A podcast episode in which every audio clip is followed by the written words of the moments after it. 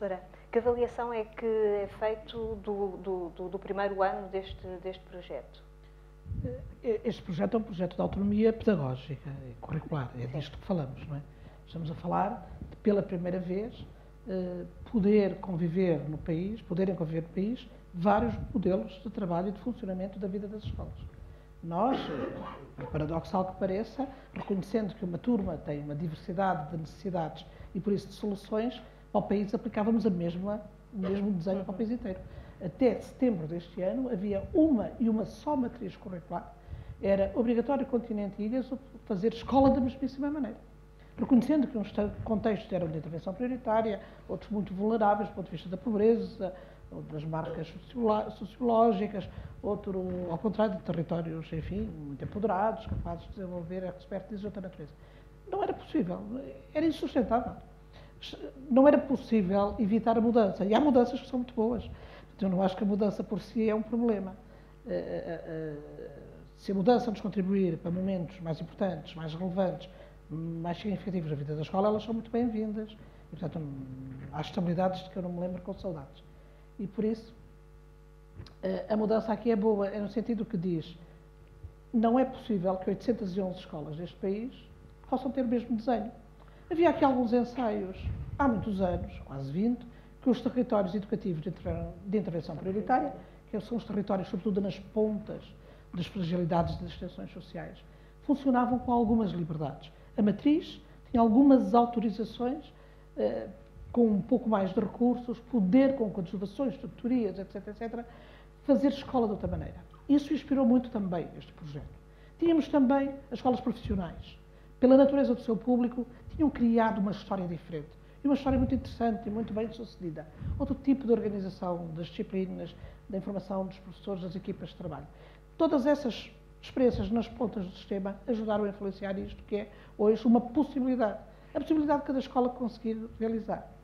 Neste momento, nós temos em Portugal dois momentos. O momento das escolas todas, que são convidadas a utilizar até 25% da liberdade, no equivalente às horas semanais, para fazer escola de outra maneira. E um outro piloto mais pequenino, só de sete agrupamentos, que estão mesmo com 100% de autonomia uh, curricular, sempre ao nível da autonomia pedagógica, porque é evidente, depois falta o resto, né? claro. mas com autonomia pedagógica a poder experimentar ainda mais longe o que pode ser servir o seu território tem como grande objetivo, um objetivo duro, que é eh, sucesso pleno. É um objetivo duro, porque estas coisas não são fáceis. Alguns alunos eh, parece que se boicotam a si próprio, as suas circunstâncias de vida, eh, parece que não ajudam. E, portanto, a responsabilidade é brutal destes sete agrupamentos, eles são sete projetos de inovação pedagógica, que estão autorizados a mexer no calendário escolar, na forma como organizam as turmas, as classes, sem mais um euro, sem mais uma hora de crédito horário, sem poder fixar professores. Aqui a ideia é, fazendo escola de outra natureza, de outra maneira, portanto, suspenderam-se os normativos todos, que é que isto pode levar? Este piloto está em andamento, está a ser monitorizado e vai influenciar um artigo que agora o Decreto-Lei 55 também traz, que diz que está a sair a qualquer momento um despacho que vai regulamentar isto. Que escolas que tenham massa crítica, história e capacidade de resposta podem ter mais que 25% de, de, de, autonomia. No entanto, há outras, como dizia o professor Filinte, é verdade, há outras que não querem. Reconhecer que a história das 811 escolas do país é diferente e tem direito a ser diferente é, do meu ponto de vista, muito importante. E o estudo que fiz, com este primeiro ano de trabalho, mostra isto mesmo. O território é desigual, é diversificado, é diferenciado. E mesmo as 211, ou 14 ou 16 entretanto foram ficando, que se ofereceram para experimentar, fizeram um ano diferente. Nuns o ano foi logo a grande velocidade, porque já traziam velocidade, uhum. já tinham vivido tempos uh, de autonomia uh, consentida, agenciada, quer dizer, construída. Portanto, uns foram com grande velocidade. Outros, a velocidade parecia grande, mas não era consistente. Outros, foi um ano, sobretudo, de encontro consigo, de debate sobre os conceitos, sobre a estrutura, sobre o funcionamento, parecia que não estava a acontecer nada, estava a haver um trabalho muito interno.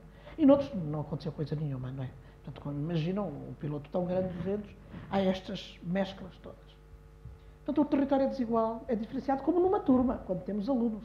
Como numa turma, uns vão depressa, outros vão devagar. Poder respeitar este andamento diversificado mas sempre responsabilizado para apoiar quem mais precisa. É porque isto vai deixar a nu que há territórios e escolas que vão precisar mais de apoio que outras. Não é porque não são competentes, é porque precisarão de uma retaguarda que outras não precisam. Mas que tipo de há, Por parte do sistema, até. Parte da administração, das comissões de acompanhamento e de monitorização que foram criadas. Algumas escolas vão sozinhas. É como alguns alunos aprendem apesar dos professores. Portanto, há escolas que, apesar do decreto, vão bem. Né? Portanto, acho, e esta é uma expressão fantástica do Dr. João dos Santos, do fundador da Casa da Praia. Há alunos que aprendem apesar de nós.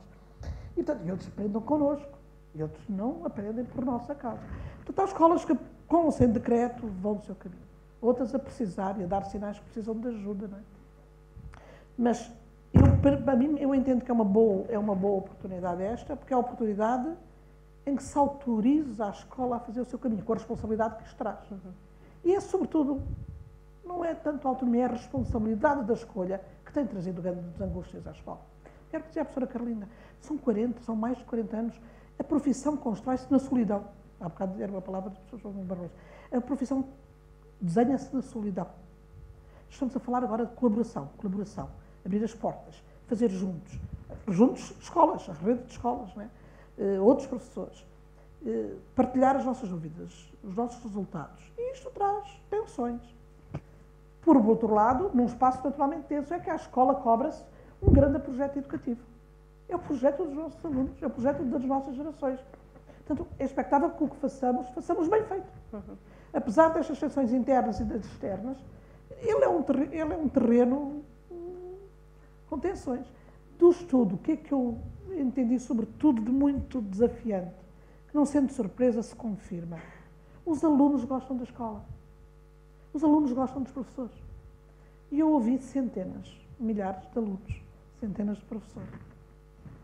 Os alunos gostam de escola, eh, confessavam que agosto é um mês chato, que parece que não termina, porque apetece logo que chegue setembro para voltarem à escola. Num primeiro momento, quase que ingenuamente, eu pensei, para voltar às aulas. Não, não, isso não. Para voltar à escola, para voltar à escola, para voltar aos professores. Os alunos falam positivamente dos seus professores. Quando eu pedia uma figura segura na vossa vida, pudessem chamar no momento de dificuldades um professor. Qual é o problema dos alunos? As aulas. Se gostam da escola, gostam dos professores e não gostam das aulas, nós percebemos que esta oportunidade de liberdade curricular tem que ser, sobretudo, sobre as aulas. E, e por isso que estamos todos convidados a pensar, construir a aula de outra maneira. E a, e a pergunta que quase sempre respondia desta maneira: qual é o problema das aulas, então? É que eles falam o tempo inteiro. Eles, nós, os professores. Eh, eh, é que eles explicam tudo. E nós percebemos que a natureza da aula tem que se transformar. Na linha do que outros projetos, outros momentos a escola já viveu. Mais trabalho de projeto, mais trabalho, mais ação, mais atividade. Sobretudo ouvi-los mais, pô-los a participar. Afinal, é o seu tempo de escola, não é o nosso. Também é o nosso. E a gente ajuda nisto. E nós fazemos a diferença e nós somos importantes.